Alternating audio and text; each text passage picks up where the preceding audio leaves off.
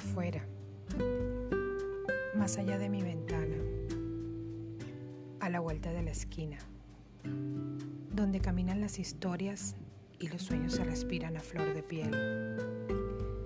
Veo fragmentos que caminan al revés, apresurados, intentando acompañar el ritmo del viento y el vaivén de los carros en descontrol. Fragmentos en desasosiego con miradas perdidas, alegres, ansiosas, vaticinando que el tiempo se ha perdido o quizás ganado y que por hoy se les ha escapado de las manos un día más. Afuera, todo marcha nueve mil revoluciones por minuto, entre risas, quejas, llanto, y no hay quien lo detenga. Afuera, donde los fragmentos se pierden cuando el sol anuncia su escape hacia el horizonte, yo, yo vuelvo a mi ventana.